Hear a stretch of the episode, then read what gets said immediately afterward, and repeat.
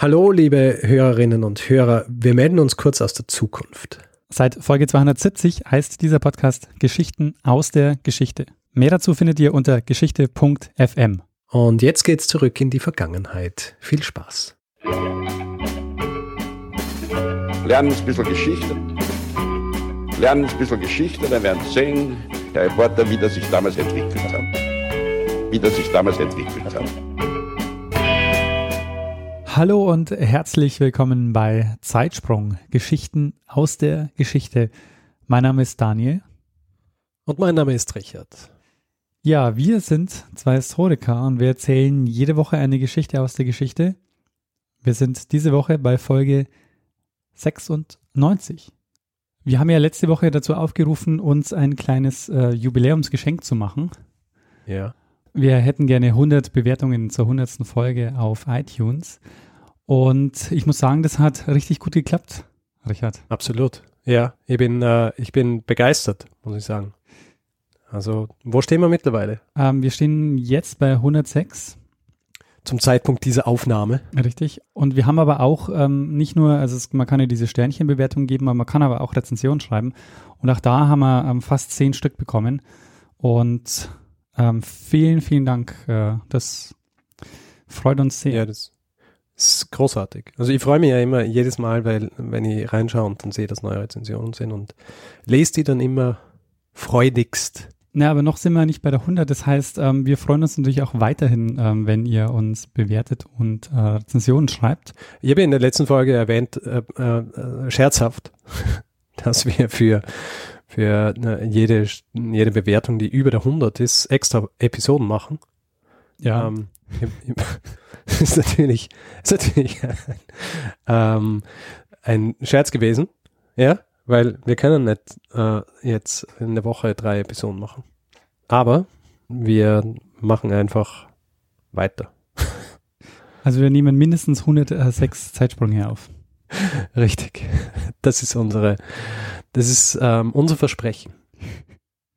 Das wäre vielleicht auch echt tatsächlich was, ne? Also wir nehmen immer so viele Zeitsprünge auf, ähm, wie es Bewertungen gibt. Und das wäre dann so ein Damoklesschwert über diesen Podcast. Stimmt, interessant.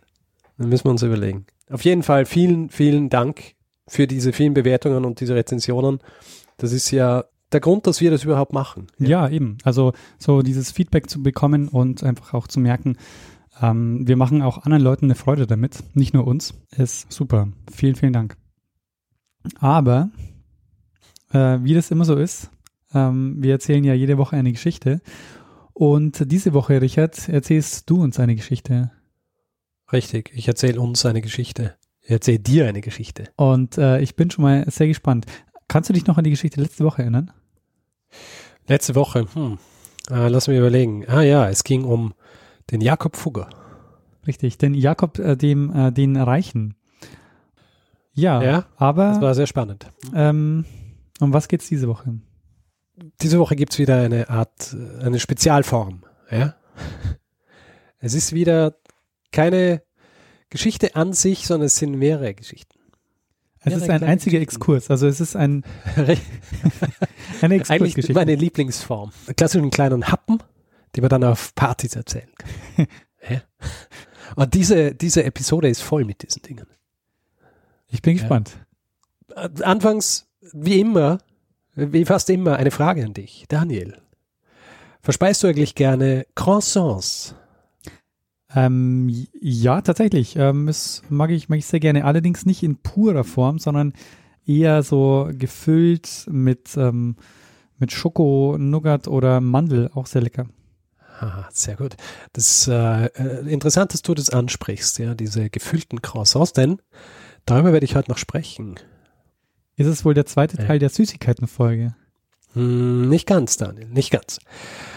Was glaubst du, wie alt ist denn das Croissant als diese prototypisch französische Speise? Also, ich würde vermuten, man, man denkt ja immer, also man denkt wahrscheinlich, dass es älter ist, als es ist. Ähm, aber diese Nationalgerichte und so, alles was Essen betrifft, ist ja dann doch relativ spät erst entstanden. Dann sage ich mal 18. Jahrhundert. Äh, interessant. Ich, ich werde jetzt nicht sagen, ob du richtig liegst oder Ja. nicht. Ja? sondern einfach mal weitererzählen und äh, wir kommen später wieder aufs, aufs, äh, aufs Croissant zu sprechen. Mhm. Bevor ich noch mehr über das Croissant spreche, spreche ich über diesen, über diesen roten Faden, der sich durch diese Episode ziehen wird. Ach, Ja. der rote Faden ist nicht das Croissant. Nein, der, der rote Faden ist was anderes, aber das Croissant, das äh, wird uns, wie soll ich sagen, begleiten auf diesem Weg. Mhm. Ja? Also wir werden wieder zurückkehren dazu. Das Croissant war nur eine Einleitung deshalb, weil das Croissant ein Beispiel für das ist, was wir jetzt in dieser Episode besprechen werden. Nämlich sprechen wir über die sogenannte kulinarische Mythologie. Mythologie. Mhm. Kulinarische Mythologie. Zu diesem Begriff vielleicht der Historiker Andrew Smith hat im Jahr 2001 für diese kulinarische Mythologie einen Begriff geprägt bzw. erfunden, den er kulinarische Fake Lore nennt. Und es ist ja meistens so, dass viele Dinge, viele Nahrungsmittel und viele, also viele Speisen und so, und so weiter, dass der Ursprung äh, jetzt so historisch betrachtet dieser Speisen nicht immer ganz eindeutig geklärt ist der Unterschied zwischen diesen, diesen ungeklärten Geschichten und der Fake Lore ist, dass sich diese Fake Lore beziehungsweise diese kulinarische ähm, Mythologie immer ein bisschen auf eine Person fokussiert. Ja, also dieses, was wir eh auch öfter mal angesprochen haben, dieses Monokausale, bezieht sich hier auf Speisen. Dass man sagt, diese eine Sache oder diese, diese eine Speise und so weiter ist von dieser einen Person erfunden worden. Ja. Aber sag mal, Ich mein, ähm, noch ja. ganz kurz äh, zu dieser, ähm, ist es eine Mischung aus äh, Fake und Folklore? Genau. Ah, okay. Fake, Dann habe ich es richtig Fake verstanden. Lore. Mhm. Fake, Fake Lore. Ja. Ihr, ihr wisst gar nicht, wie ich es äh, in- ins Deutsche übersetzen soll. Äh, äh, Falschlore. die Falschlore, die Fake Lore. Ja. Und falls dir das jetzt noch ein bisschen zu abstrakt war, gehen wir gleich in Medias Res und ich werde jetzt ähm, einfach der Chronologie halber, werde ich relativ früh anfangen, historisch gesehen, ja. Und wir, wir springen ins Jahr 1295. 1295 und zwar Italien. Mhm. Im Jahr 1295 kehrt jemand in seine Heimatstadt Venedig zurück. Und zwar nachdem er die 17 Jahre davor in einem fernen asiatischen Land verbracht hat.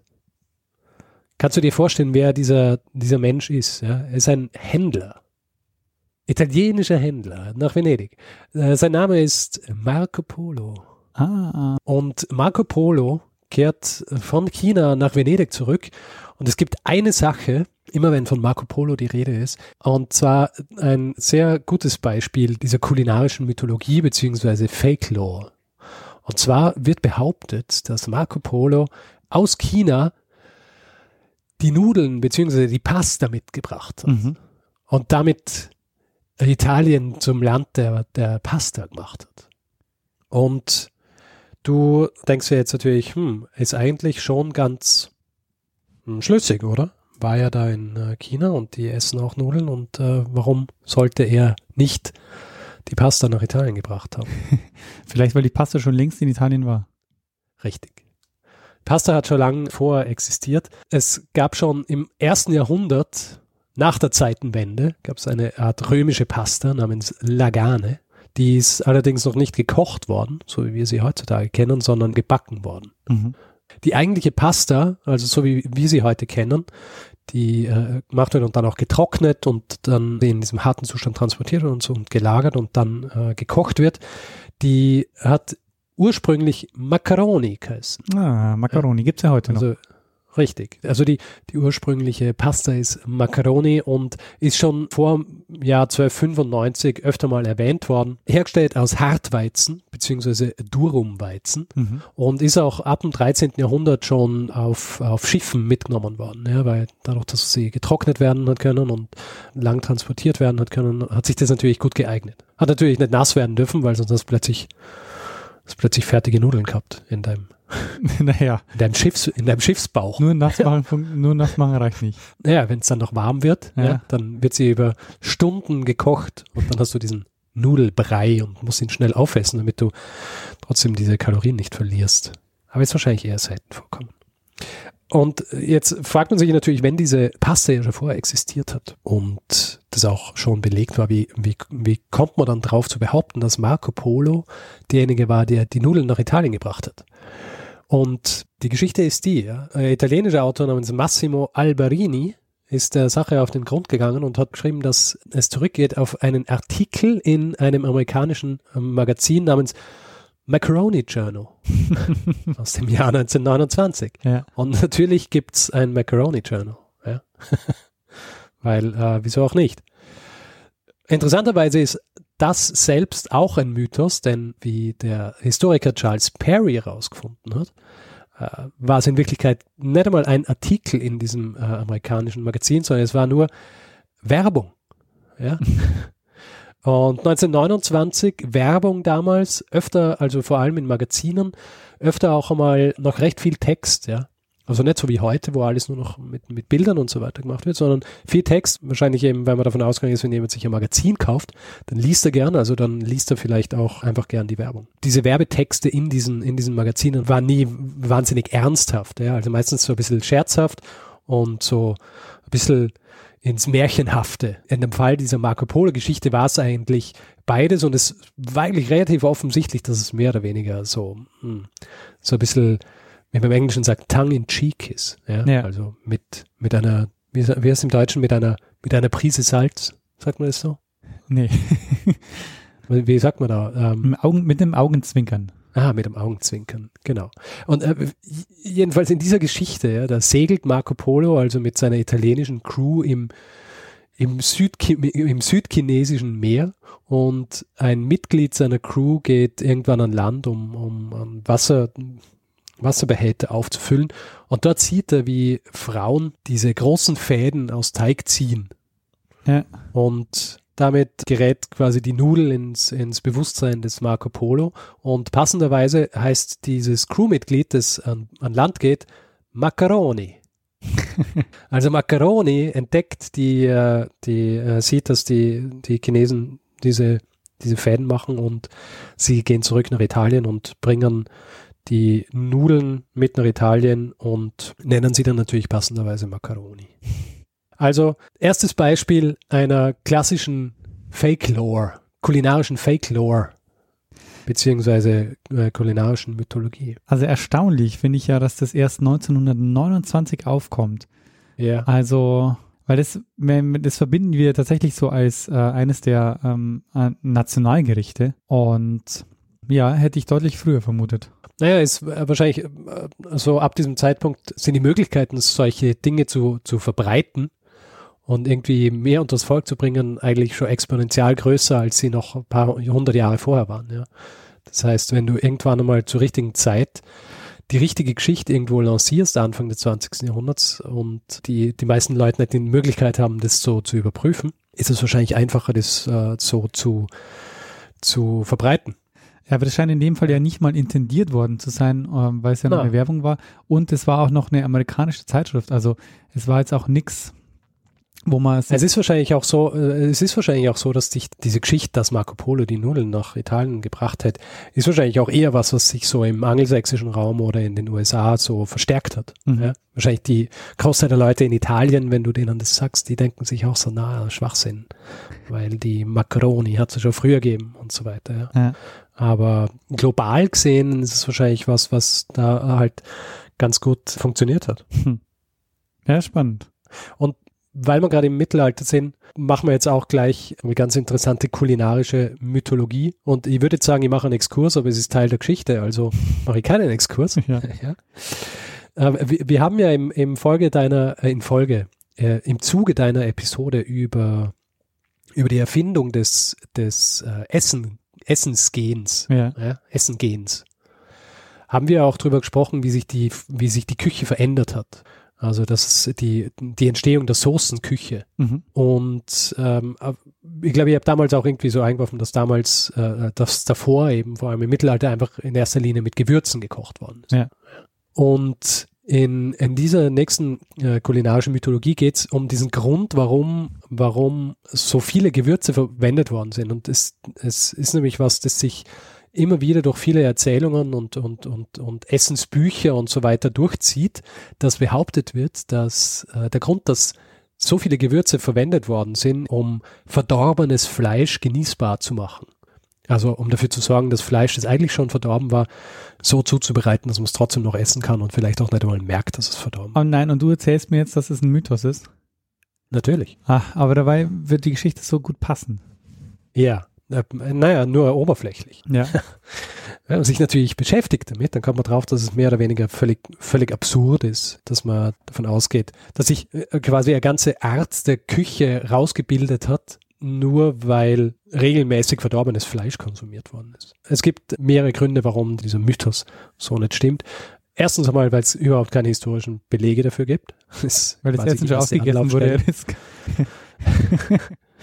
Naja, es gibt keine Texte aus dem Mittelalter und es gibt ja, es gibt ja genug Texte aus dem Mittelalter, wo über Speisenzubereitung geschrieben wird. Aber also jetzt nicht direkt Kochbücher, aber wo eben drauf geschrieben wird, welche Speisen und welche Gewürze und so weiter. Aber nichts, das dann dort darauf verweist, dass Gewürze dazu geeignet sind, äh, verdorbenes Fleisch wieder genießbar zu machen oder wenigstens dafür zu sorgen, dass man nicht merkt, dass es verdorben ist. Und ein weiterer ganz interessanter Grund, warum es höchstwahrscheinlich Schwachsinn ist, abgesehen davon, dass es keine historischen Belege gibt, ist, dass in Wirklichkeit die Verwendung von Gewürzen gar nicht so viel höher war als heutzutage. Mhm. Also uns, uns kommt es halt so vor, wenn man liest, was alles verwendet worden ist. Äh, und es hält sich auch wirklich recht hartnäckig, dass man sagt, es wahnsinnig viele unterschiedliche Gewürze.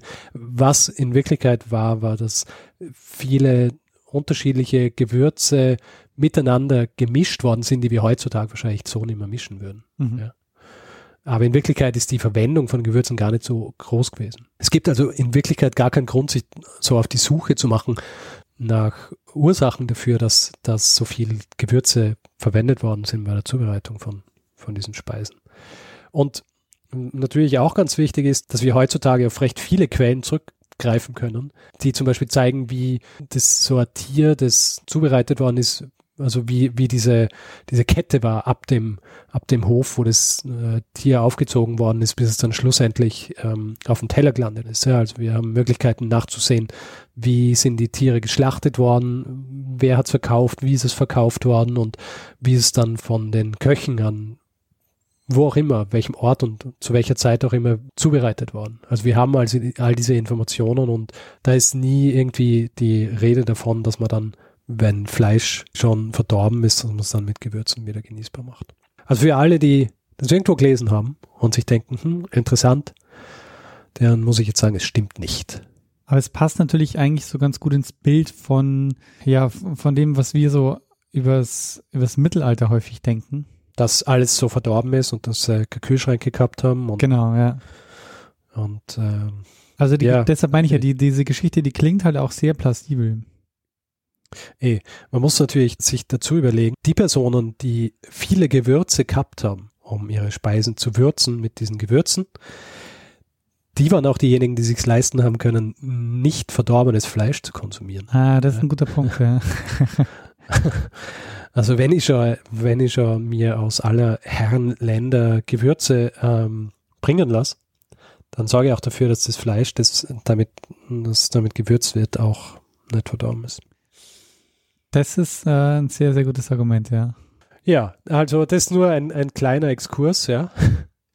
weil, äh, weil wir gerade im Mittelalter waren und weil ich es auch recht spannend gefunden habe. Mhm. Und wir, wir gehen gleich weiter zu einem meiner Lieblingsnahrungsmittel was das angeht, weil es einfach eines ist, um das sich so viele Mythen ranken und wahrscheinlich stimmt keine oder wahrscheinlich stimmen Teile. Kentucky Fried Chicken. Ja, äh, da gibt es keinen Mythos, es gibt nur ein Geheimrezept. Ja. Das ist äh, ein sehr gutes Geheimrezept und das ist alles. Ansonsten ist es einfach nur das wahrscheinlich beste Fastfood aller Zeiten. alles klar. Nein, ich spreche natürlich von der Brezel. Ah, die Brezen. Die Brezen. Ja. Ja, du als, als Bayer, gell? Natürlich eine, eine, das ist auch ganz interessant. Du bist der Bayer, du bist ja, nicht, du bist ja nicht mehr katholisch, oder? Nee, also ich komme quasi nicht mehr raus, also, weil ich getauft bin, aber ähm, ja, richtig. Ich, ich also zahle zahl nicht mehr. Du zahlst keine, zahlst keine, zahlst keine Steuer. Aber die Brezel, und da greife ich jetzt so ein bisschen vor, ist ja sehr verbunden mit dem Christentum. Mhm. War dir das bewusst? Nee, nicht. Gut, dann äh, erzähle jetzt einfach weiter und erkläre dann, warum sie so mit dem Christentum verbunden ist. Der Ursprung des Namens ist auch wieder recht schwierig, weil es so viele unterschiedliche Quellen gibt und unterschiedliche Erklärungsansätze, warum die Brezel so heißt, wie sie heißt. Ja. Mhm. Also es gibt solche, die sagen, dass es auf Brachiola beziehungsweise Abwandlung von Brachiola aus dem Mittellateinischen zurückzuführen ist, was so viel wie Ärmchen bedeutet. Warum sie Ärmchen heißen sollen, erkläre ich gleich. Angeblich ist es so, dass im Jahr 610 ein Mönch in entweder Italien oder Südfrankreich, da sind sich die, die, die Mythologen selber nicht ganz einig, dass eben ein Mönch in eben dort oder dort die Brezel erfunden hat und zwar als Belohnung für Kinder, die ihre Gebete gelernt haben. Angeblich soll er dieses Ding dann Preziola genannt haben. Ah, okay. ja, für kleine Belohnungen. Die gleiche Geschichte gibt's auch mit einem fränkischen König aus dem Elsass, der das auch gemacht haben soll, auch für seine Kinder und weil sie die Gebete brav gelernt haben. Du fragst dich jetzt sicher, warum jetzt also Ärmchen? Und zwar deshalb, weil die, die Brezel soll symbolisieren die verschränkten Arme. Weil damals, als gebetet worden ist, hat man nicht so wie heutzutage die Hände gefaltet, sondern man hat die ganzen Arme verschränkt. Ah, daher die, die Das Form, heißt, okay. Mhm. Wenn du jetzt deine, deine Arme so auf die Schulter legst, also die Hände auf die Schulter, dann siehst, hm, ich habe eine Brezel Mhm. vor mir. Ja. Quasi, ohne den Knoten. Außer du kannst es, aber das ist im Grunde die, die, eine dieser Mythen, die sich um die Brezel rankt. Und die Brezel ist ja auch im Christentum eine Fastenspeise. Echt jetzt? Hm. Also nicht, nicht so diese, diese dicken Partybrezeln, ja, so gefüllt mit Schinken und Käse und, und Salat, sondern eher diese relativ trockenen Brezeln, weil da einfach Wassermehl und Lauge. Wassermehl und ja, wenn man halt in Bayern ist Lauge, aber muss er nicht einmal sein. Hm. Es gibt zum Beispiel in Graz so großartige Brezeln. Brezeln. Die kaufe ich immer, wenn ich dort bin. Ha. Da, und zwar immer von so einem, äh, so ein Straßenhändler. Ja. Also er steht immer so entweder in der Nähe vom Hauptplatz oder am Bahnhof. Das sind die besten Brezeln. Ich muss natürlich auch dazu sagen, dass sie wahrscheinlich mir deswegen so gut schmecken, weil äh, als Kind, ja, wenn ich mit meinen Eltern nach, äh, nach Graz gefahren bin, dann habe ich immer so ein Brezel gekriegt. Verstehe. Und ähm, wie soll ich sagen, nostalgisch. Deswegen, ja, also wer mal nach, nach Graz fährt, bitte diese Brezeln kaufen. Und die sind eben nicht mit Lauge, Okay. sondern die sind so äh, bestäubt Ah, zu Mehl bestäubt und relativ, äh, relativ, nicht hart, aber eben fester. Nicht so, nicht so dicke Brezen, sondern relativ dünn. Aber schmecken fantastisch. ich bin skeptisch, Richard, weil bei Brezen, da, da verstehe ich keinen Spaß. Schauen, so wie all diese Leute, die auch diese Mythen erfunden haben. Denn jeder will natürlich, dass die Brezel ja, auf seinem Mist gewachsen ist oder zumindest in seinem Land oder in seiner Stadt. Zum Beispiel, aber vielleicht noch bezüglich dieser christlichen Deutung der Brezelform. Mhm. Später war es ja dann noch so, dass diese, dass man gesagt hat, dass die drei Löcher der Brezel für die heilige Dreifaltigkeit stehen. Mhm. Also Vater, Sohn und Heiliger Geist. Mhm. Das ist natürlich sinnvoll, wenn es Fastenspeise ist und gleichzeitig eben auch noch so symbolträchtig. Eine weitere Legende ist, dass die Brezel von einem Bäcker aus Bad Urach erfunden worden ist, der in Ungnade gefallen ist bei seinem Lehnsherrn, der ihn schon aufhängen wollte. Der hat aber zu ihm gesagt, ich gebe dir noch eine Chance, wenn du mir einen Kuchen bäckst, durch den die Sonne dreimal scheint. und dieser Bäcker hat also eine Brezel gebacken und sein Leben wurde verschont. Natürlich in dieser Legende ähm, für mich so ein bisschen problematisch. Warum verlangt jemand so einen Schmarrn? Ja? Also du meinst, da hat jemand vom bedeuten? Ergebnis her gedacht, ne? es klingt ein bisschen. Ja. Also warum, warum soll irgendjemand sagen, hey, hey möcht, äh, möchtest du mir eine, eine, einen Kuchen backst, durch den die Sonne dreimal scheint? Was soll denn das überhaupt heißen? ja, vielleicht hat er sich einfach irgendwas ausgedacht, wo er gedacht hat, das ist unmöglich. Wahrscheinlich. Und dann äh, dieser Bäcker, dieser, dieser Pfundskerl. Naja, es gibt auch noch diesen, äh, eine andere Legende bezüglich der Erfindung der Brezel, und zwar, dass als im Jahr 743 beim Konzil von Leptina heidnische Gebäcke verboten wurden. Und dazu muss ich sagen, es hat so eine Art Urform der Brezel hat es schon bei den Römern gegeben. Ja? Mhm. äh, ein, ein Kringel, ja, also das war wie ausgeschaut hat wie ein, wie ein Rad mit Speichen, Ja.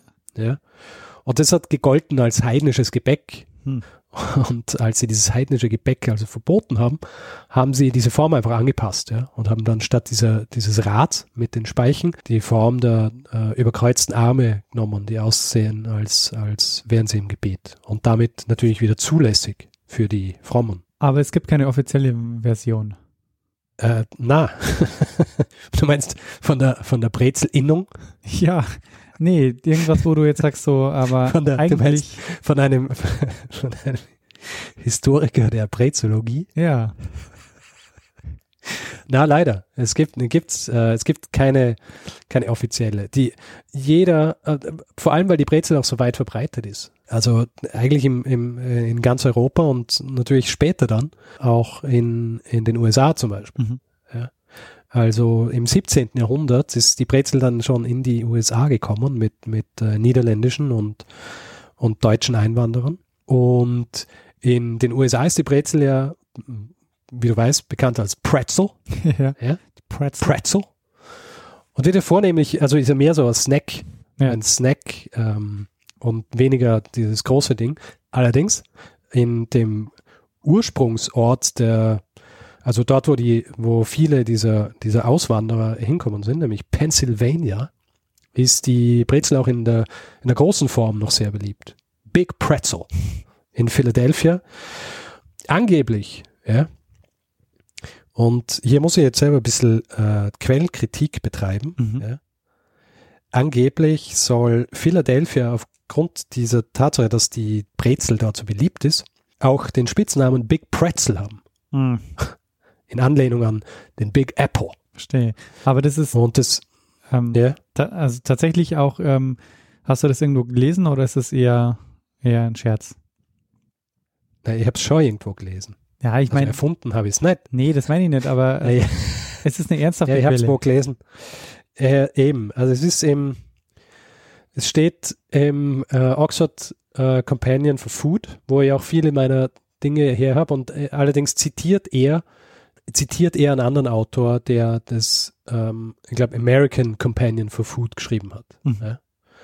Und der schreibt es über Philadelphia und ich habe mir gedacht, hm, klingt interessant. Allerdings habe ich dann eben gesucht danach, also wo er das her hat, ja, oder ob er das erfunden hat. Und ich habe dann zwar einige andere Bücher gefunden, wo das auch vorkommt. Zum Beispiel eines davon, ein großes Buch über Spitznamen. Allerdings, also Spitznamen von Städten. Allerdings ist es so, dass in diesem Buch auch das andere zitiert wird.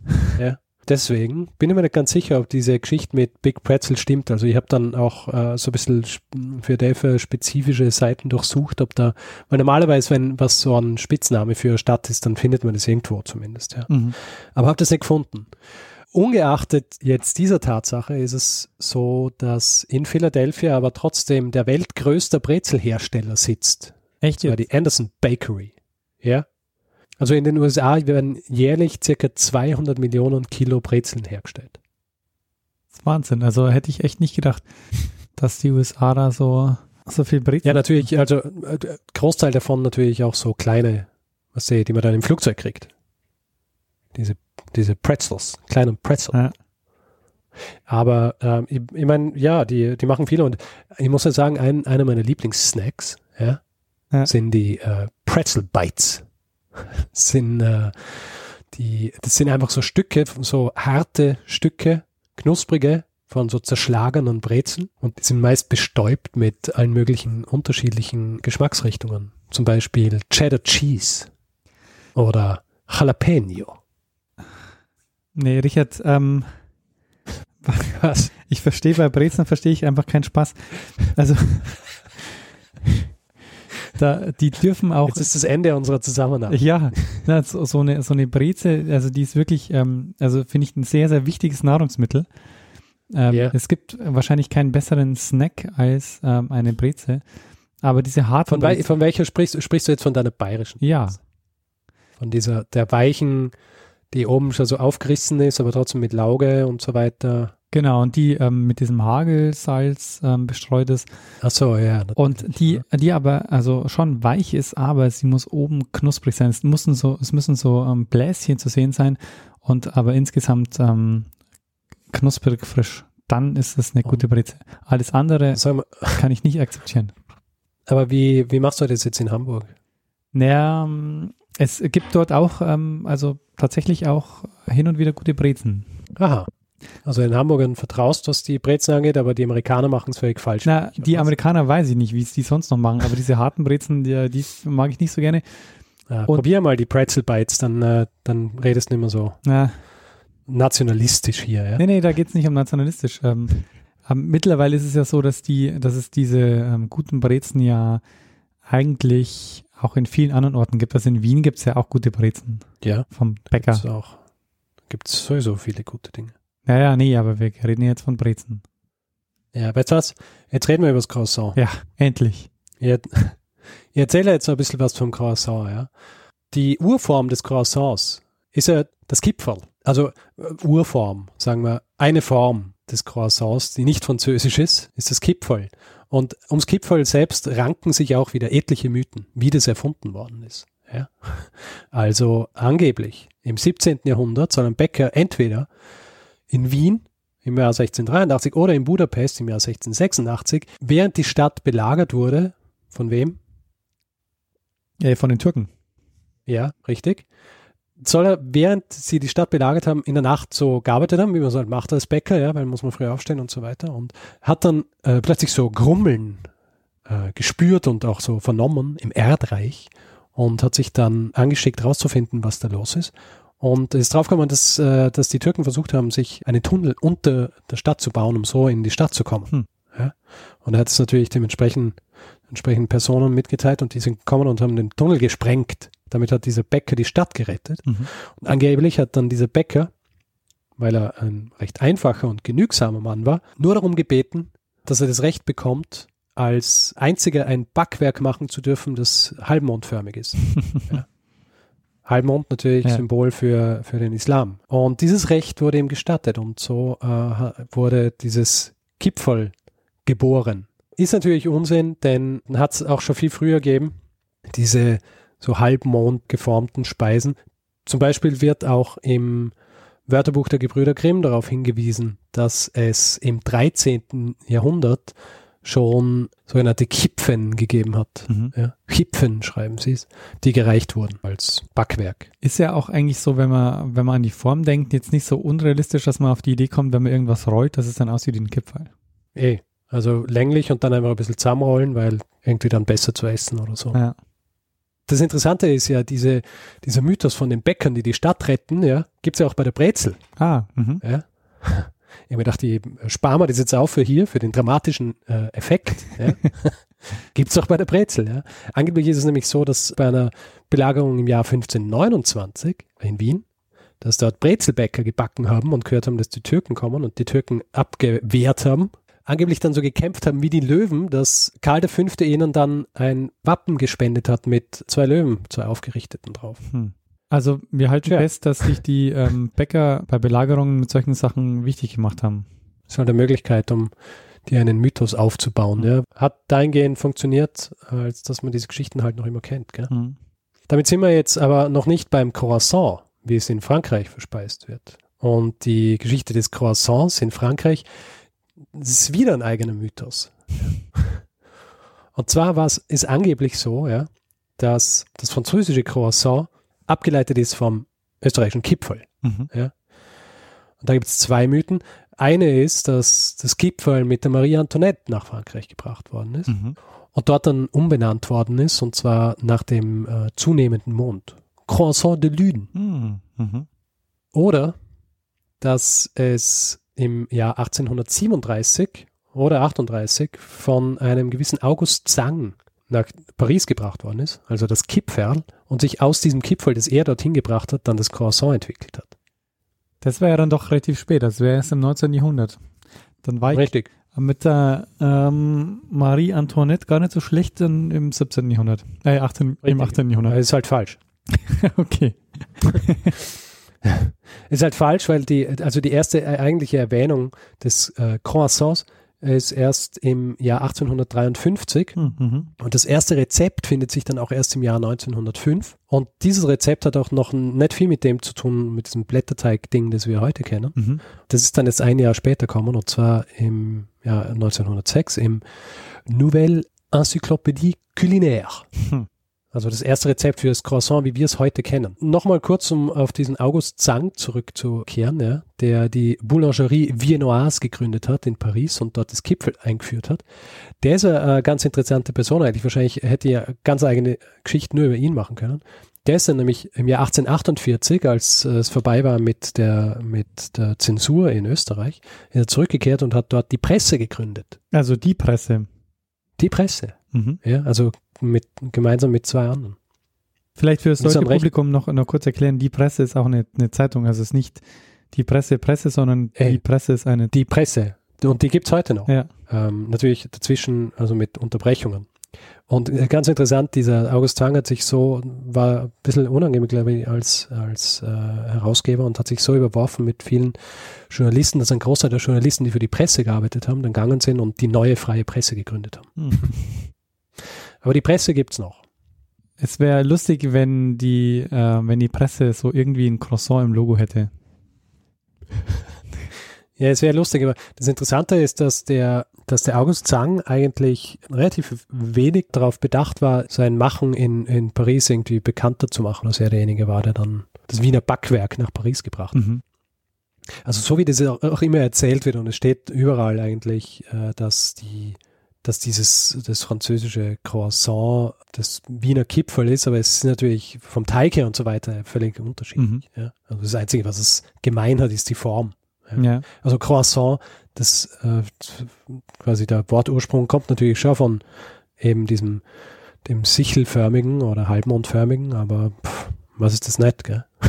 also Croissant ist ja auch ganz interessant, also ist ja eigentlich eine, Sache aus dem 20. Jahrhundert, ja? Also wenn das erste Rezept fürs Croissant dann erst 1906 erschienen ist, ist eigentlich eine 20. Jahrhundertgeschichte und ist lange Zeit einfach nur so ein Frühstücksgebäck gewesen, ja? also das man so mit seinem, mit seinem Kaffee genossen hat. Und in den 70er Jahren, als die Fastfood-Welle aus den USA kam, haben die, wie es die Franzosen halt gern machen, haben sich was überlegt, um sich dagegen zu stellen und haben dann das Croissant hergenommen und haben sogenannte Croissanteries gegründet. Ja? Und in denen ist dann plötzlich das Croissant auch noch ganz anders verwendet worden. Und weil du es eben angesprochen hast vorhin, dass du es gern gefüllt isst, dort hat es dann auch gefüllte Croissants gegeben und aufgeschnittene Croissants mit allen möglichen unterschiedlichen Füllungen. Und damit hatten die Franzosen dann ihre eigene Version des Fastfoods.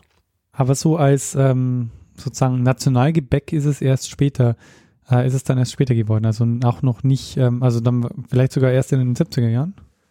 Wahrscheinlich, ja. Also so dieses, dass man das so mit Frankreich verbindet, äh, wahrscheinlich erst dann. Also höchstwahrscheinlich auch wieder so ein richtiges, äh, so ein bisschen ein Marketing-Ding. Naja. Weil ich drüber gelesen habe, muss ich das jetzt auch noch loswerden. Ganz interessant ist ja heutzutage das Croissant eigentlich viel weniger mit Butter gemacht wird als mit anderen Dingen. Also eigentlich muss in so einem Croissant ja wahnsinnig viel Butter sein. Heutzutage werden andere Dinge genommen, weil es einfach günstiger ist. Deswegen, wenn du heutzutage in, in Frankreich in äh, so eine Bäckerei gehst, da siehst du neben Croissant und dann siehst du Croissant au beurre. Mhm. Und das Croissant au beurre ist eigentlich das Original-Croissant. Allerdings ist es so, dass viele Leute das Nicht-Echte bevorzugen, weil wenn man es in Kaffee tunkt, dann hält es, wenn es aus Butter ist, nicht so gut und fällt da sofort in Kaffee. Ah. Und wenn es zum Beispiel mit Rindertalg ist, dann bleibt es fest. Ah, Ich war ja mal in, Ja. in Berlin ein halbes Jahr ähm, beim Max-Planck-Institut. Und Ja. da ist direkt daneben ist eine französische Bäckerei. Mhm. Und das war echt ein Wahnsinn. Also ähm, da habe ich jeden Tag Croissants gegessen. ja, Und ähm, mein Lieblingscroissant war das äh, Croissant Almond. Das Ja. hatte so eine, so eine Füllung und dazu noch, eine Mandelpaste. genau, oh, Wahnsinn. Also unfassbar gut. Äh, das vermisse ich. Also quasi mit, mit, mit Marzipan eigentlich, oder? ähm, ich, ja, war das Marzipan? Ich bin mir gar nicht sicher. Ich glaube nicht. Es war so eher noch so ein bisschen cremige Füllung. Hm. Ja, klingt nicht schlecht. Gut, das war's jetzt mit meiner, mit meinen Auszügen aus der kulinarischen Mythologie. Ist spannend, Richard. Also wirklich ähm, ein cooles Thema, weil da waren jetzt viele Sachen dabei, die mir, eigentlich war mir alles völlig neu. Also die waren die, die Mythen neu und die Auflösungen. Also mir war, mir war ähm, häufig neu, dass es sich um einen Mythos handelt. Vor allen Dingen zum Beispiel solche, diese Geschichte mit ähm, der Nudel, also mit den Nudeln, dass die erst Ja. in den 1929 ähm, dann diese Geschichte, die, diese Verbindung mit Marco Polo gemacht wird, finde ich schon sensationell. Das ist schon, äh, schon spannend. Und auch, der, dass das Croissant so spät erst zum Nationalgebäck wird, das hätte ich auch nicht gedacht. Mhm. Und gleichzeitig aber ist, kann man auch sehen, dass es ja immer wahnsinnig schnell geht. Wie zum Beispiel dieses, dieses Beispiel mit dem Sirtaki in, in Griechenland. Mhm. Ähm, das, wann ist dieser Film aus den 60er Jahren oder so? Ich glaube, Und ja. das gilt jetzt heute als der griechische Volkstanz. Also, ja, ja. das ist äh, schon. Oder, oder die, das Tiramisu. Das Tiramisu ist ja auch erst in den, in den 50ern oder 60ern erfunden worden. zu spät. Ja. Wahnsinn. Und alle denken so, ah, das haben sie schon vor 500 Jahren in Italien genossen. Ja, Und in. Wirklichkeit hat es irgendjemand in einem Hotel in, äh, in Italien erfunden. Spannend. Er ist echt, äh, ist ein cooles Thema. So, jetzt habe ich schon lang gesprochen. Ich würde sagen, machen wir einen Feedback-Blog. Ja, dass die Leute endlich zum Essen kommen oder zum Nachtisch. Richtig. Also, Feedback gern an zum Beispiel auf unserer Seite zeitsprung.fm oder per E-Mail feedback at zeitsprung.fm. Nicht zu verwechseln mit den Hinweis-E-Mail-Adressen, das ist richard.zeitsprung.fm oder daniel.zeitsprung.fm. Dann gern auf Twitter, da sind wir twitter.com slash zeitsprungfm oder der Daniel at Messner und ich at Stormgrass und auf Facebook, facebook.com slash zeitsprung.fm. Außerdem gibt es die Möglichkeit, uns äh, finanziell zu unterstützen. Mm, Und zwar per PayPal und Flatter. Da gibt es äh, jeweils ähm, Buttons auf der Seite und wir freuen uns, wenn ihr uns da was in den Hut werft und dieses Format finanziell unterstützt. Und in dieser Woche bedanken wir uns äh, bei äh, Max und Nicole. Vielen, vielen Dank für eure Unterstützung. Vielen Dank. Ja, Und äh, in dem Fall, Richard, würde ich sagen, geben wir einem das letzte Wort, der sehr gerne Kipferl gegessen hat. glaubst du, hat er gern Kipferl gegessen? Ja, schon. Müllspeisen heute. Ja, die äh, ganz sicher. Gut, ja, geben wir ihm das letzte Wort. Bruno Kreisky. Lernen ein bisschen Geschichte. Lernen ein bisschen Geschichte, dann werden Sie sehen, der Reporter, wie das sich damals entwickelt hat. Wie das sich damals entwickelt hat. Im Jahr 1000, Was Jahrtausend? äh, im, im Jahr 1075. Na, was? 1075? Ne, wa- ja, wann? 12, 1295. Ach so. Wie kommst du auf 1075? Keine Ahnung.